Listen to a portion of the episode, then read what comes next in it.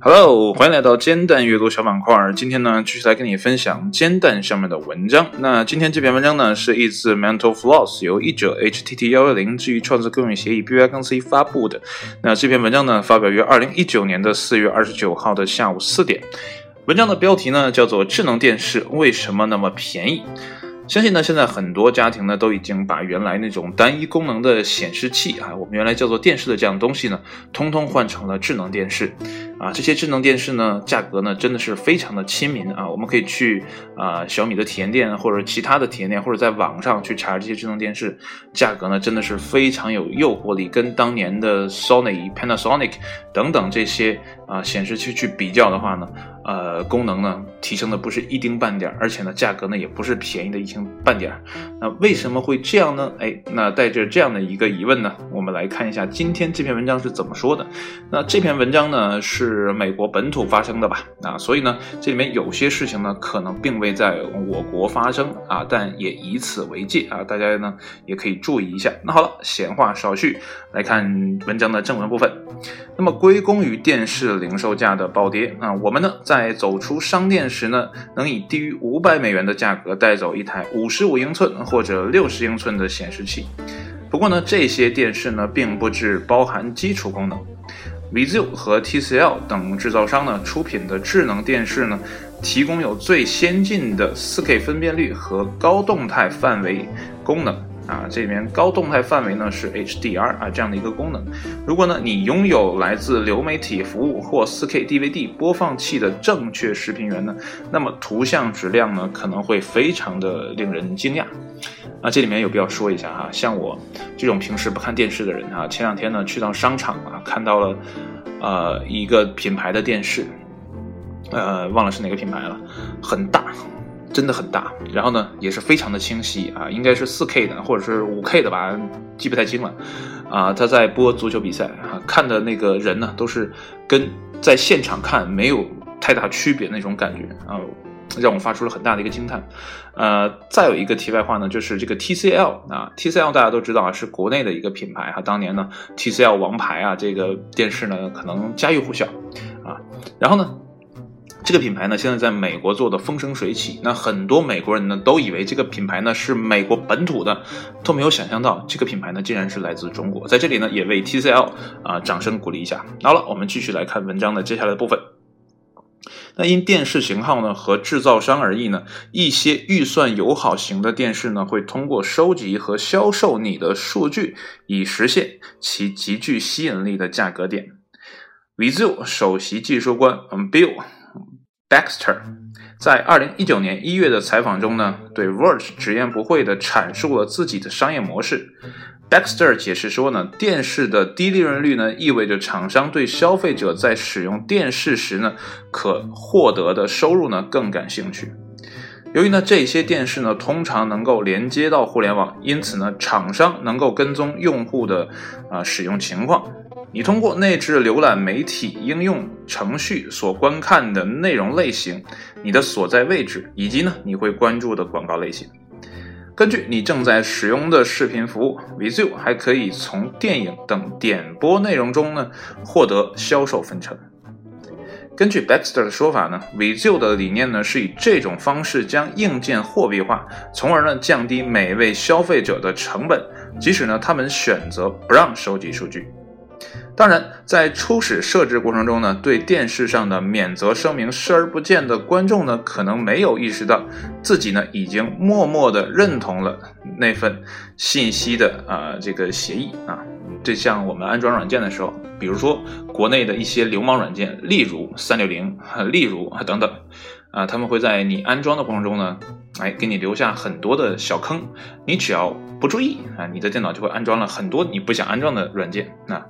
那也没有办法，嗯，所以呢，我们很多时候要细心一点啊。我们继续来看，那么此外呢，这些厂商呢自己呢也一直不怎么透明。那么，二零一七年呢，美国联邦贸易委员会 FTC 向 Vizio 提起了诉讼，指控呢该公司未经消费者同意呢收集了一千万组数据啊，那么其中呢包括了 IP 地址。那么这些信息呢是通过一项名为 Smart 啊 Inter Interactivity。功能呢所收集的啊。应该刚才那个英文有点长哈。那么该功能呢自称能够帮助消费者根据其观看的习惯而查找内容和定制广告。那么最终呢，以美国联邦贸易委员会和新泽西州消费者事务部所提起的指控呢，以二百二十万美元的罚金收尾。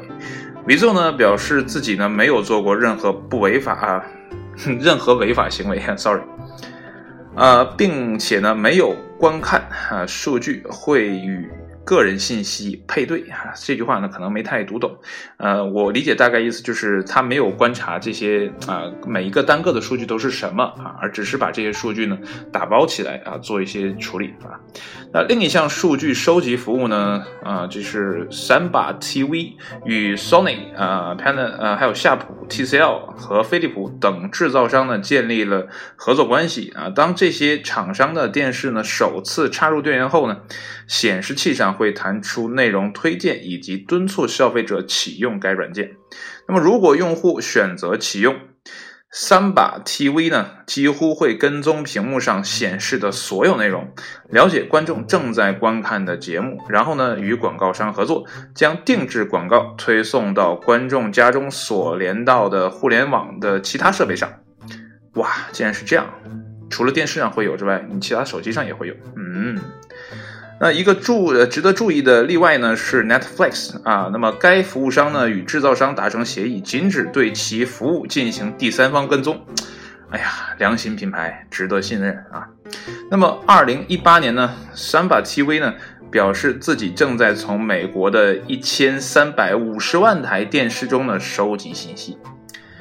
因此呢，如果你也拥有，呃，sorry，你也拥有一台这个智能电视，那么通过菜单系统检查数据、采集政策啊，并选择退出呢，可能符合你的最佳利益。否则的话呢，请注意，你的电视已不再是一台被动的显示器，你在看的电视，同时呢，电视也在看着你啊。这篇文章呢，似乎。可能会让一些人感到焦虑哈，因为现在的数据的问题呢，真的是啊非常的麻烦哈。去年 Facebook 啊报了这样的一个信息的啊一个丑闻啊，搞得扎克伯格呢也是焦头烂额啊，还去开了听证会。啊，现在呢，很多人呢对于数据保护呢也是非常的重视啊，包括整个欧盟地区呢也开始严厉打击啊这些互联网公司啊对数据的这样的一个滥用的情况。不过呢，这是一个大势所趋啊。之前我有人啊有听人说过，呃，现在的每个人身上的这些数据呢，就像未被开采的石油。那这些石油被开采出来之后呢，啊，可以喂给啊现在的人工智能，让这些人工智能算法呢更加的优化。我们的生活啊，给我们提供更便利的服务。不过呢，这就像潘多拉的魔盒一样，你打开了之后呢，嗯，你会放出了呃一些你控制不了的东西啊。本来呢是让我们生活更加方便，但是呢，很多时候呢，我们就会被啊它所绑架啊。我们原以为的自由意志呢，可能在未来的年代里呢，也就不复存在。呃，之前呢，我有听过吴不凡先生说哈，我们从最远古的时代哈，使用工具啊，那这个工具是什么呢？无非呢就是石头啊，把石头绑在棍子上，我们就创造了最早的斧头啊，还有刀啊，都是通过石头来做的。那石头呢，其实就是硅吧，硅元素构成的。那现在的手机里面的核心部分呢？也是硅，所以呢，我们从远古一直到现在，我们就没有离开过硅这个元素。呃，也许在未来的时间里呢，硅这个元素呢，会跟我们碳基的这个人类呢，会更加的密切的结合到一起。也许在不远的将来呢，呃，会出现一种叫碳硅基的生物啊。当然了，我不可能融合在一起。呃，现在很多人就是拿着手机不离手啊，就感觉这个手机已经长在自己身上了啊。如果手机分离之后呢，会有手机分离焦虑啊，这已经是现在很多人的一种通病了。所以大家可以看到出来哈，这些硅基的材料呢，在我们啊心理上已经有了一定的地位。然后现在呢，还有很多的新的啊智能方式啊，比如说啊这些。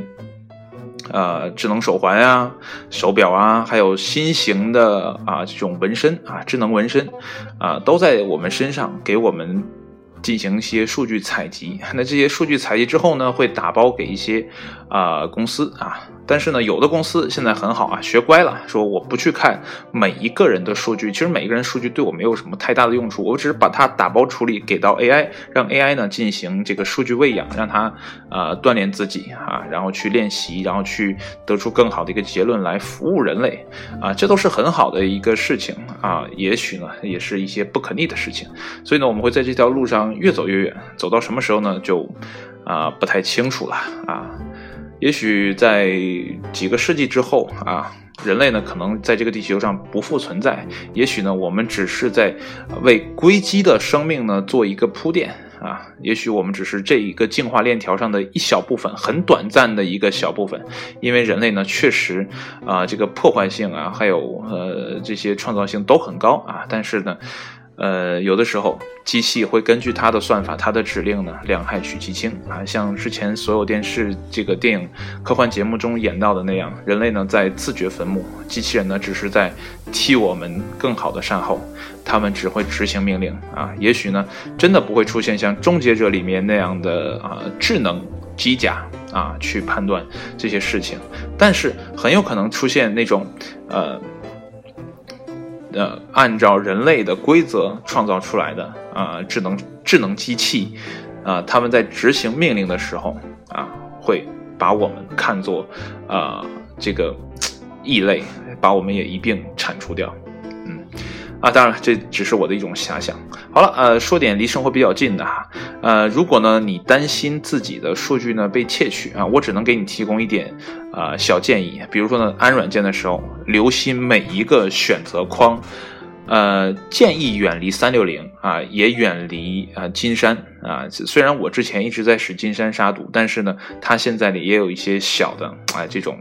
东西让你去安装啊，你不想安也没有办法，你都停不掉啊，确实很麻烦啊，所以呢，尽量远离这些啊。而且呢，现在的 Win 十啊，我也在使啊，其实里面有自带啊这种杀毒软件啊，大家可以放心的去用啊。值得一提的是呢，Win 十呢，在它发布之初呢啊就已经改变思路了，所以呢，如果你使用的即便是盗版的 Win 七。你也可以很顺利的升级成正版的 Win 十，啊，这只是一个旁门左道的小建议哈。那我的建议还是升级到 Win 十吧，啊，它的这个运营的。这个效能啊，还是要比 Win 七要高一些。而且 Win 七前两天我在使的时候呢，啊，得到了一个提示啊，Win 七呢已经不再提供服务了啊，这个微软呢也停止这个服务了。所以呢，接下来呢，啊，Windows 会在 Win 十上啊花更大的力气。当然了，现在 Windows 也在转移战线，或者说 Microsoft 也在转移自己的战线，从原来的啊终端，就是我们用的电脑上的系统啊，转移到了云端啊。再开始跟 Amazon 的 AWS 啊，再开始产生这样的竞争啊，所以这也是 Microsoft 的一个呃战略转型啊，所以这也让我们很多的消费者得意啊。当然了，其实我这么多年一直也不是 Microsoft 的消费者，因为确实太贵了，我买不起。呃，所以呢，我选择使用苹果，因为苹果的系统呢，随着电脑就直接买回来了啊。这是一方面啊，安系统的安软件的时候要注意一些小的选项。那如果你在平时啊工作的时候啊离不开电脑里面的浏览器的话呢，这里面我给大家推荐一款浏览器呢，叫维瓦尔第啊。这个维瓦尔第呢啊是当年的一个啊音乐家吧啊，那。他呢，这个创始人啊，其实是从原来的 Opera 啊这个出来的，这个团队里出来的，呃，创建了维瓦尔第。那 Opera 其实当年就是歌剧嘛，叫欧鹏嘛。但是欧鹏呢，现在也被国内的哪家公司收购了啊？我记不太清了。所以呢，现在欧鹏呢也没有原来好了。所以现在我的电脑上呢，基本上啊，在苹果上呢，呃，是呃三款浏览器，一个呢就是。苹果自带的啊，再一个呢就是 Firefox，还有维瓦尔第啊，当然呃还有 Opera，就是一共四款。那在 Windows 十上呢也一样啊，就是维瓦尔第、Opera、Firefox 啊，还有 Windows Windows 十最新的那个叫 Edge 啊，这个浏览器我觉得也还 OK 啊。但是维瓦尔第有一个缺陷啊，就是